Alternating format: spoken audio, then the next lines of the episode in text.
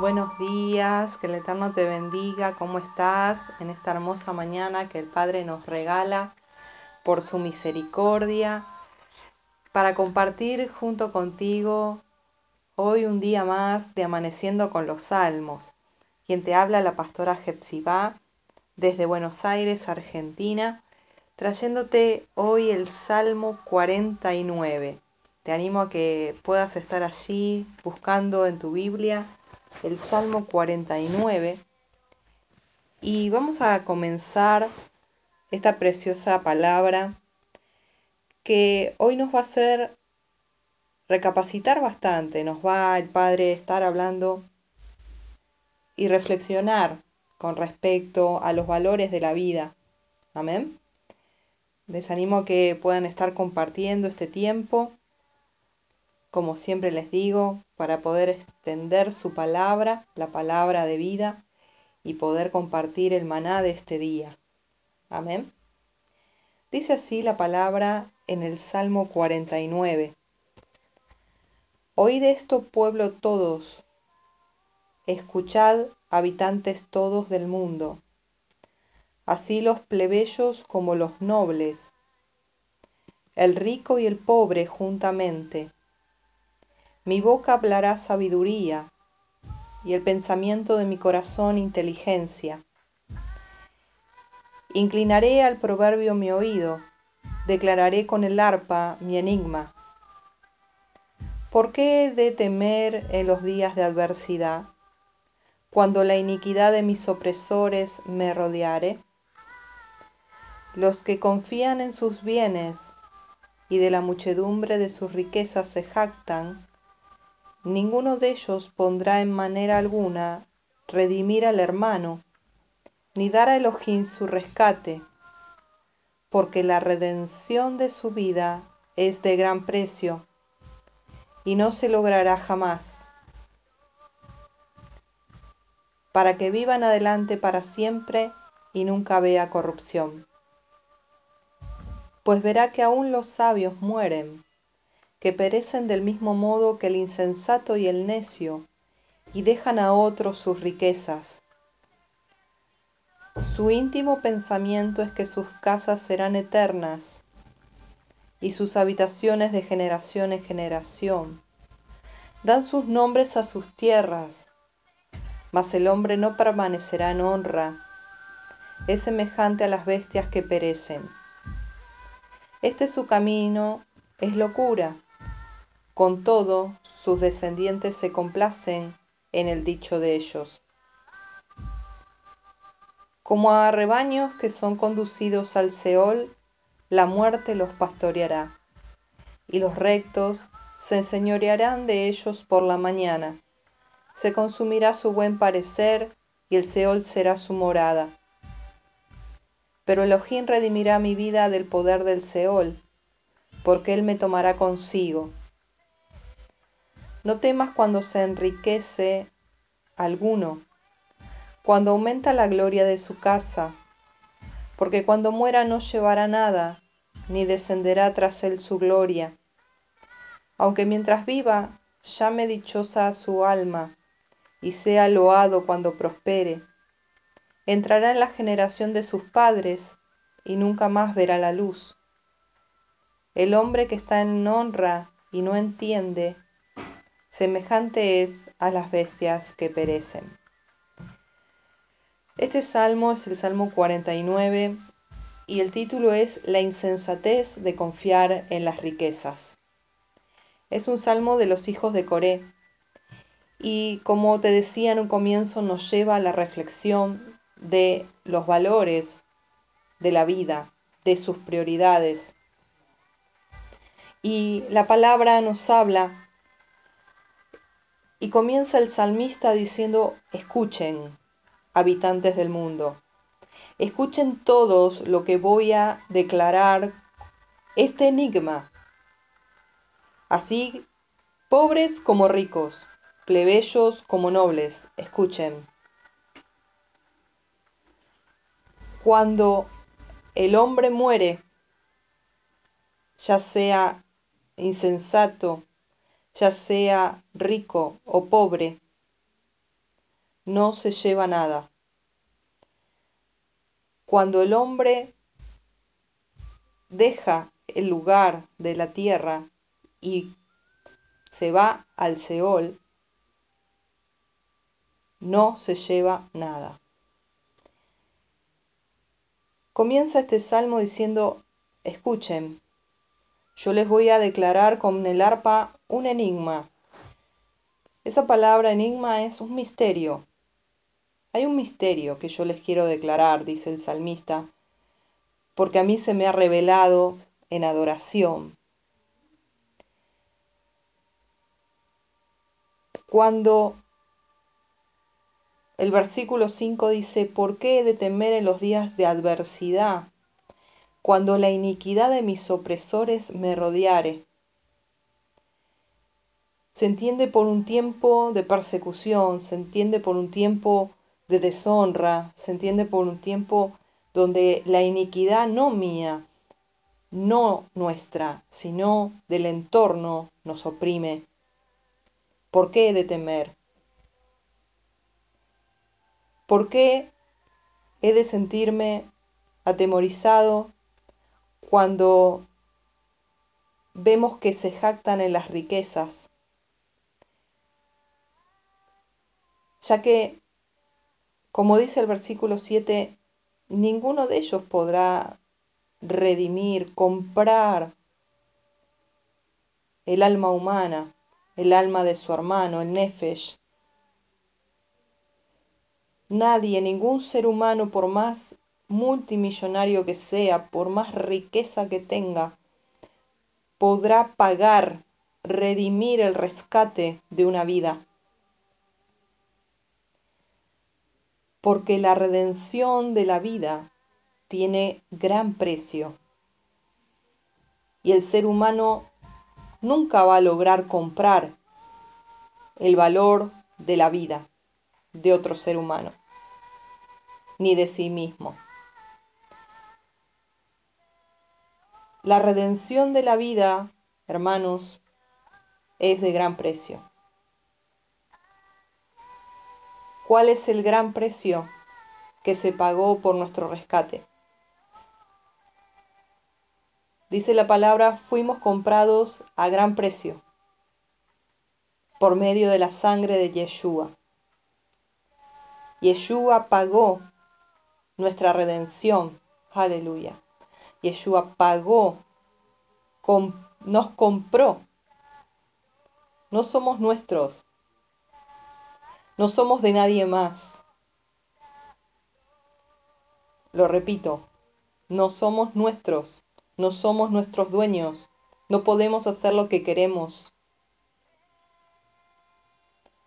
Ni somos de nadie más. Solo del que nos compró y pagó el precio con su vida, con su sangre. Yeshua no era un ser humano común y corriente. Yeshua no era un ser humano simplemente porque aquí dice la palabra que ninguno puede redimir a su hermano, porque no se lograría jamás. Aquí vemos la divinidad de Yeshua. Aquí vemos que Yeshua es Elohim, que Yeshua es Yuhed Hei, porque él tuvo poder y tiene poder para seguir comprando y redimiendo por su sangre nuestras vidas. Aleluya. La redención tuvo un gran precio. Tu vida vale lo que vale la sangre de Yeshua. Y ese precio que Él pagó, esa sangre que Él derramó por ti y por mí para redención, para comprarnos, sirvió para que de ahora en adelante tengamos vida eterna y nunca veamos corrupción.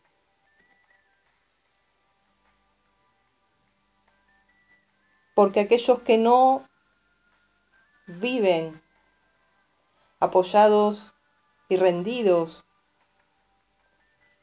en el rey Yeshua, sino que tienen como rey a Mamón las riquezas y se apoyan en ellas, verán que son efímeras. Aunque, como dice el versículo 11, en su íntimo pensar ellos piensan que esas casas que edificaron con tanto esplendor, con tanto lujo, con tanta belleza, van a perdurar, van a ser eternas. Que esos lugares van a ser de generación en generación y hasta le ponen nombre a sus tierras. ¿Qué significa esto? Yo he visto, hermanos, que hay casas en la puerta que dicen el nombre de la persona o el apellido de esa familia y lo plasman ahí para que quede de generación en generación. El poner nombre a la tierra significa también poner nombre a las calles, a las ciudades, nombres de próceres, de seres importantes para este mundo. Sin embargo, para el Padre es vanidad de vanidades. Es vacío, es efímero.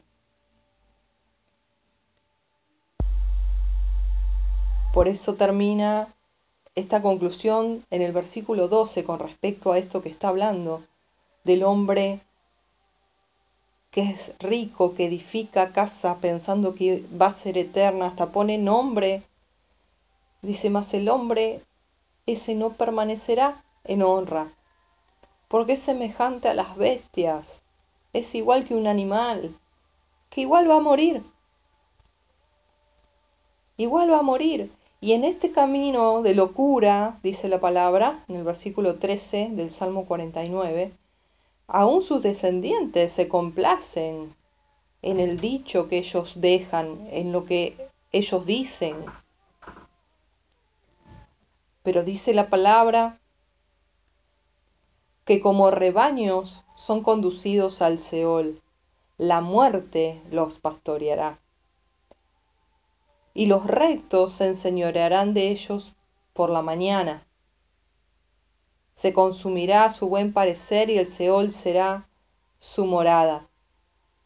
Pero Elohim redimirá mi vida del poder del Seol, porque Él me tomará consigo. Aleluya. Esta palabra es poderosa porque podemos ver que dentro de las escrituras tenemos dos pastores. Sí, dos pastores. Uno está en el Salmo 23 y otro está en el Salmo 49. Y aquí en el versículo 14 te dice quién es el otro pastor. Uno te lleva a vida eterna y otro te lleva al Seol. ¿Quién te pastorea? ¿A quién oyes? ¿Qué es lo que sale de tu boca? ¿Sabes cómo una persona se da cuenta que otra está siendo pastoreada por el pastor Yuhet Bajei del Salmo 23, por el buen pastor Yeshua, que dijo yo soy el camino, la verdad y la vida, o por este otro pastor que vemos aquí, que es la muerte, por lo que habla. Porque lo que yo creo es por lo que viene en mi oír. Y si a mí continuamente la muerte me está guiando, me está pastoreando y me está hablando al oído, yo se lo voy a creer. Y al creérselo, lo voy a atesorar en mi corazón y lo voy a hablar. ¿Quién te pastorea? O estás a dos aguas. Hay días que te pastorea Yeshua y hay otros días que te pastorea la muerte. Fuerte, ¿no, hermanos? Pero es así. Los rectos se enseñorean al llegar la mañana, la mañana de ese nuevo día, del día glorioso que estamos esperando, amén. Elohim nos redimirá del poder del Seol, porque Él nos tomará consigo y nos va a llevar a vida eterna, a la nueva Jerusalén. Aleluya. Hay dos caminos, hermanos, dos caminos. Dos caminos, el monte Ebal o el monte Gerizim. Y en el medio el valle de sombra. Tú eliges, escoge pues la vida. Escoge pues la vida para que vivas tú y tus hijos. La bendición, ¿cómo? Obedeciendo mis mandamientos, guardando Shabbat, guardando los pactos, guardando las fiestas, comiendo limpio, manteniéndote en pureza. Guarda pues tu vida. Termina este salmo en el versículo 16 al 20 diciendo, no temas cuando se enriquece alguno, cuando aumenta la gloria de su casa, porque cuando muera no se lleva nada ni descendencia tras él su gloria. ¿Por qué dice esto? Porque hay un proverbio que dice que el hombre impío junta toda su vida para que luego el justo la disfrute. Tremendo, ¿no? No se lleva nada, ni su descendencia tampoco. Aunque mientras viva, se pavonee, se enorgullezca y sea exaltado y loado por el mundo, no te preocupes, no temas. Entrará en la generación de sus padres y nunca más verá la luz. El hombre que está en honra y no entiende, será semejante a las bestias que perecen, es igual que un animal. No entiende, no entiende y adora a Mamón, a las riquezas. Y eso te lleva a que te pastoree la muerte. ¿Por qué? Porque el principio de todos los males, esa palabra males es iniquidades, es el amor al dinero, por lo cual muchos fueron llevados ¿Cuánta gente murió hasta de infartos, depresión alta, de hipertensión, por culpa de hacerse problema y mala sangre? Y, y a ponerse en afanosa inquietud por el dinero. Porque a eso te lleva. Porque el Dios Mamón, como todo ídolo, demanda te pide, dame, dame, dame, dame, dame, hasta exprimirte toda tu vida. Nunca se sacia, porque es un demonio. Y el demonio vino a robar, a matar y a destruir. Mas Yeshua, el buen pastor, a quien debes rendirte realmente, vino a darte vida y vida en abundancia. Es una insensatez realmente confiar en las riquezas. Yuged Bajei es mi pastor, nada me faltará. Hermoso salmo, ¿no es así, hermanos, en este día? Yo les dije que íbamos a llevar a una reflexión y el Padre nos ministra y nos habla juntamente a ti y a mí con este precioso texto en su palabra. Que el Eterno te bendiga. Shalom.